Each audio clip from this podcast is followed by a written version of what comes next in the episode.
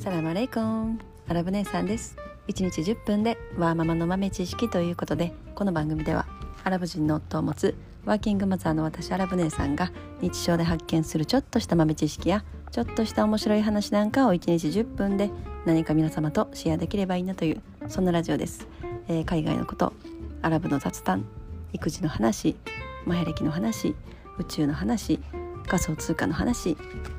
えー、最近は NFT の話。はい、えー、そんなことをメインに発信しておりますということで、えー、ちょっとあの配信ちょっとお休みしちゃいましたね。なんかまたうちの娘たちがなんか風邪ひいたのか調子悪いのかで学校お休みしてでそれでもうなんかちょっと2日ぐらいお休みしててでも週末に入ってきてまあね2日平日休んででまあ連休ですからね。連休もゆっくりして。でまあ週明け元気に行けたらいいんですけど、まあ、熱熱はない。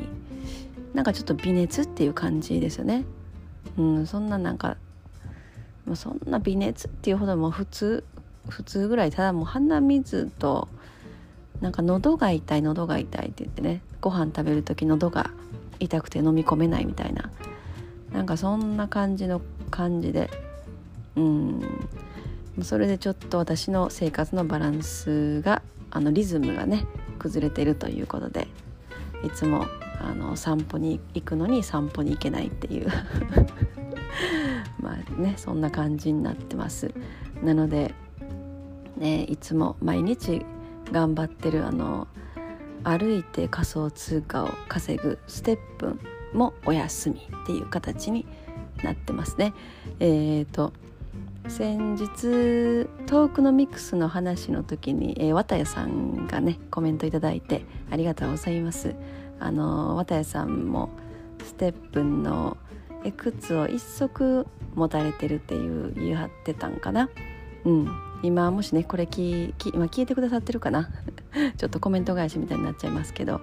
あの GMT ってね GMT アーニングって言って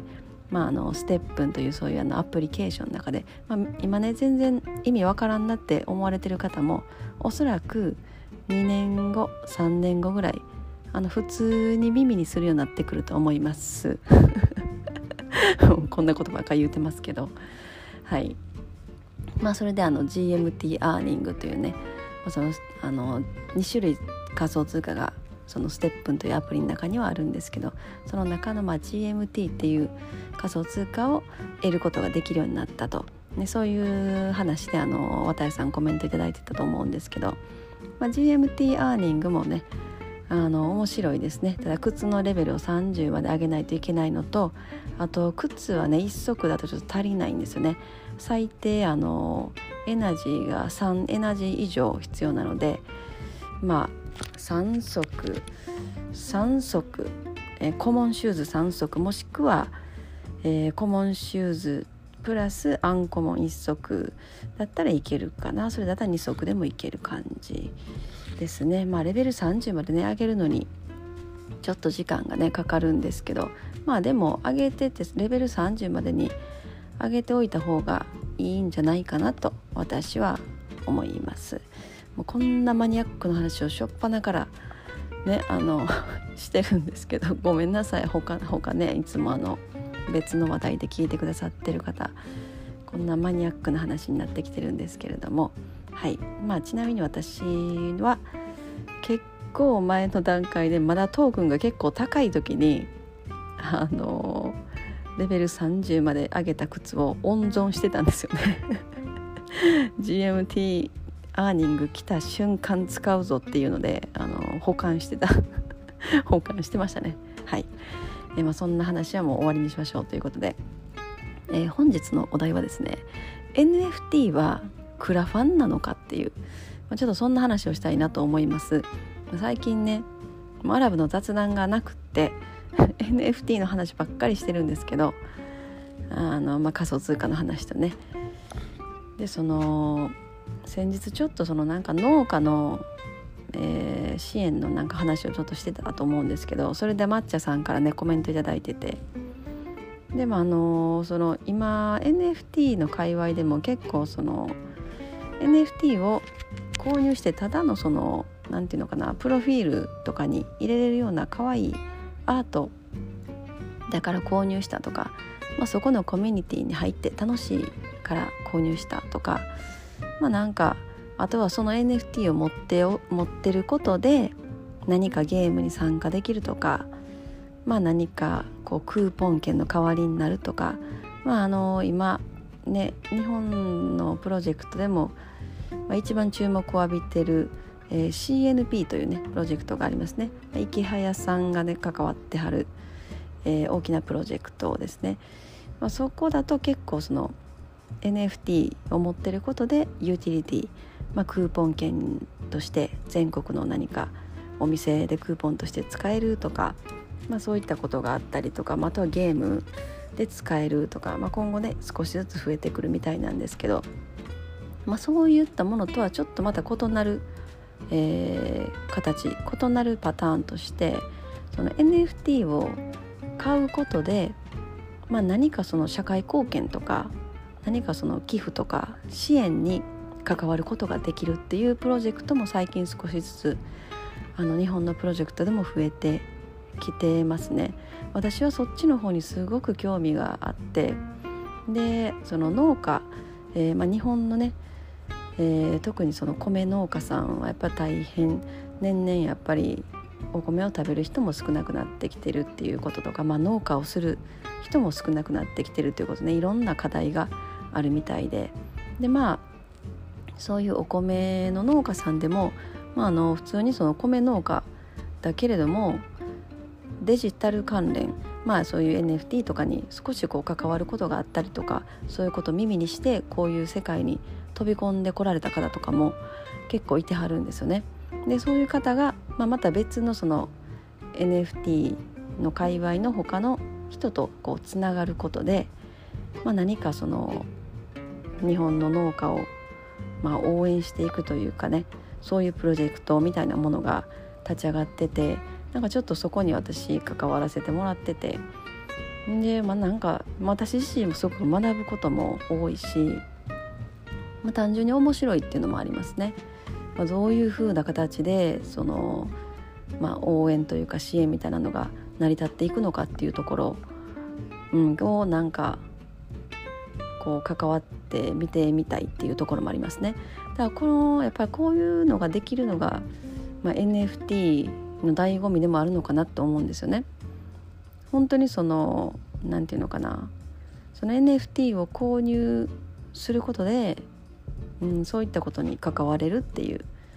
ところですよねだからこれはまあ言ったらクラファン？クラファンと変わらないんじゃないかって思いますよね。なので今日の本題がその NFT はクラファンなのかっていうところ。ただやっぱりクラファンとの、うん、なんか大きな違いっていうのはうんその NFT がまあブロックチェーン上にあるので何て言うのかな。誰も改ざん修正できない。例えばそれが5年後10年後15年後になってもあの時応援してくれたというか、まあ、支援してくれた人たちっていうのがしっかりとそのブロックチェーン上に刻まれて残るっていうところはものすごくあの大きな違いがあると思うんですよね。まあ、今だったらまあいろんなそのクラファンの、えー、プラットフォームとかがあってそういうところを利用して皆さんそのね、何かに寄付したりそういう応援として何かを購入購入になるのかな、まあ、なんかその金額が集まればその品物が、えー、作ることができてそれが送られてくるとか、まあ、なんかそういう感じだったのかなと思うんですけど、うん。まあ、でもそういうのだと結局そのプラットフォーム側がまあその支援してくれた人たちをどこまで管理できるのかそれを何年先まで管理できるのかとかあとはまあそのクラウドファンディングを受けた側ですよね。受けた、まあ、会社企業お店個人でもどこまでその管理できるのかっていうところとかもありますよね。まあ、5年後10年後その、ね、最初に支援してくれた人たちに何かこう、まあ、恩返しというか何かねお返しをしようと思った時にたどり着くのがおそらく難しいような感じがしますね今今までのそのシステムだと。そうなるとあのもうわけわからない状態になるというかそのプラットフォーム自体がもう存在してない可能性も高いですし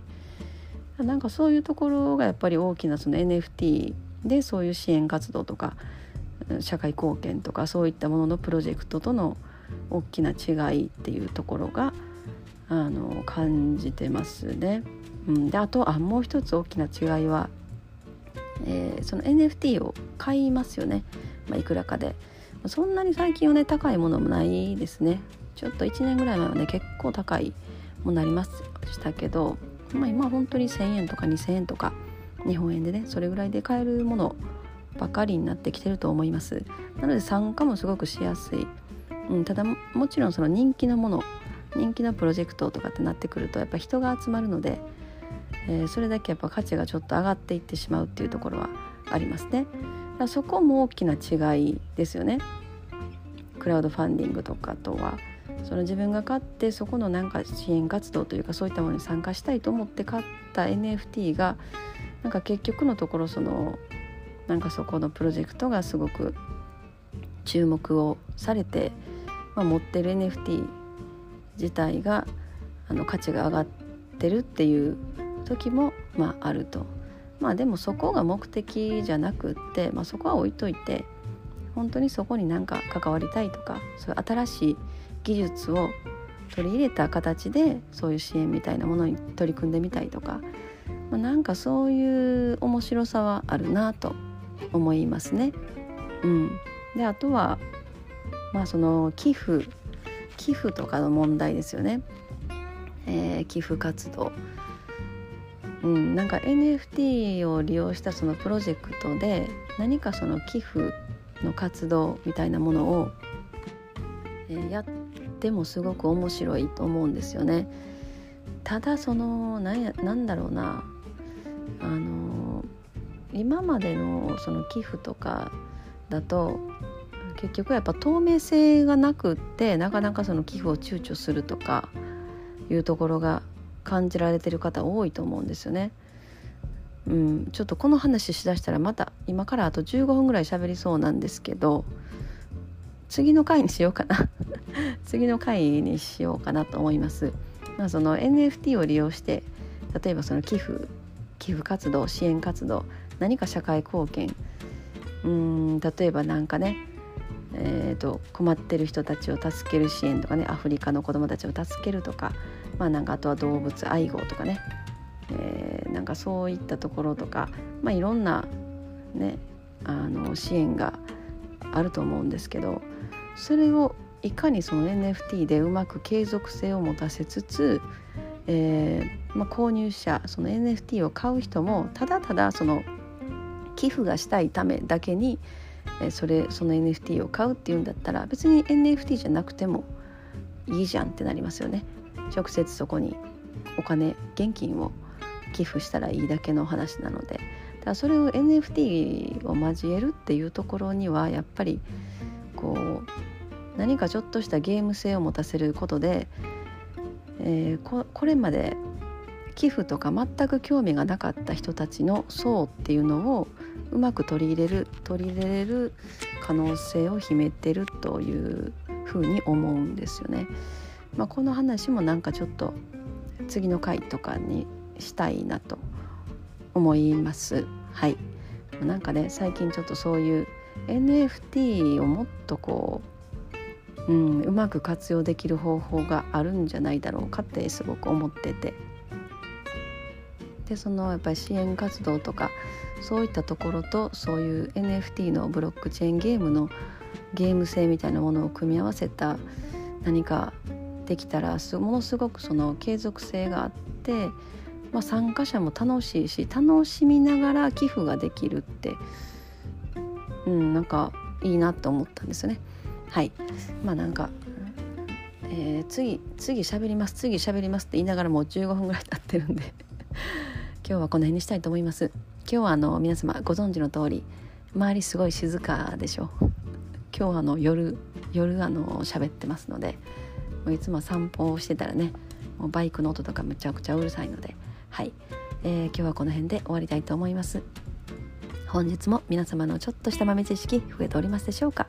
本日も最後までお聴きいただきありがとうございました。それでは皆様インシャラ